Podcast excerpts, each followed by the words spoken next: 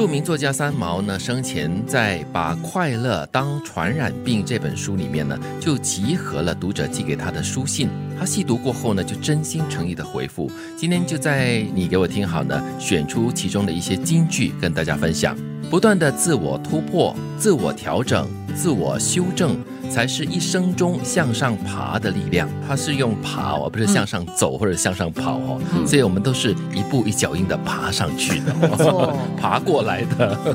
对，还包括了手印了，爬嘛就是四肢嘛。对，所以其实是蛮稳的，虽然慢。所以呢，要不断的自我突破啦，自我调整，这是一个必须要做的功课哈。嗯，但是人呢就是这样子的，我们很容易进入那种安逸的状态当中，然后你就会忘记了你必须要不断的改变，因为。就算你不变，周围也会在变。是，这里的突破包括了个人的目标，对吗？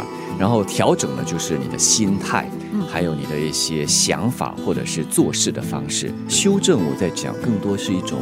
价值观或者是人格，嗯，或者是世界观的一些修正哦，调整啦。对，尤其是因为世界不断的在变化，有一些可能过去适用的想法，可能到了今时今日呢，它已经不适用了。又或者是其实它不适用于现个阶段的你，某种观念，你可能年轻的时候建立起来，你觉得当下非常实用，嗯，但是当你进入了另外一个人生阶段的时候，或许这个观念就要适度的去来修正一下，调整一下。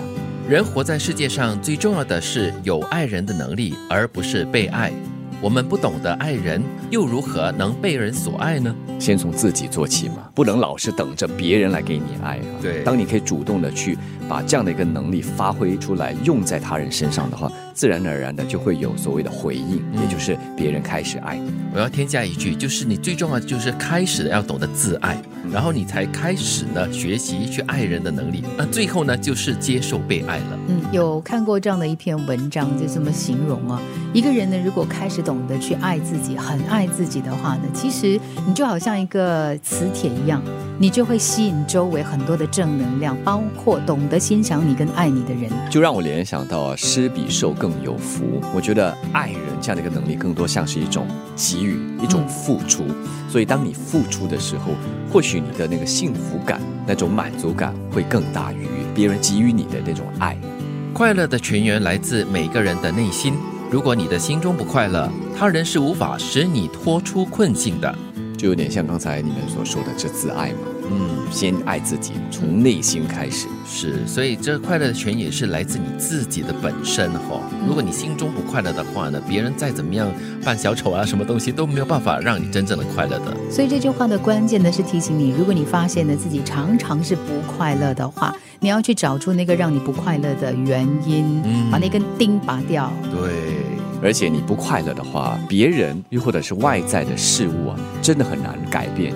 即便你的身边都是美好的事物的发生，如果你自己这个点上哈，还是散发着那种负能量的话，外面的力量再强还是帮不了你。天气很美，你说很晒；下雨，你说哎呦湿漉漉的很讨厌，明明就很浪漫。对啊，要看你怎么样的心态去迎接呃世界上的所有的事情。冬天的雪景很漂亮，但是可能对我来说就冷的要命，所以看你怎么看了。不断的自我突破、自我调整、自我修正，才是一生中向上爬的力量。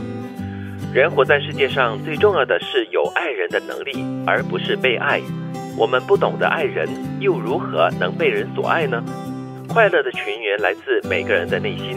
如果你心中不快乐，他人是无法使你脱出困境的。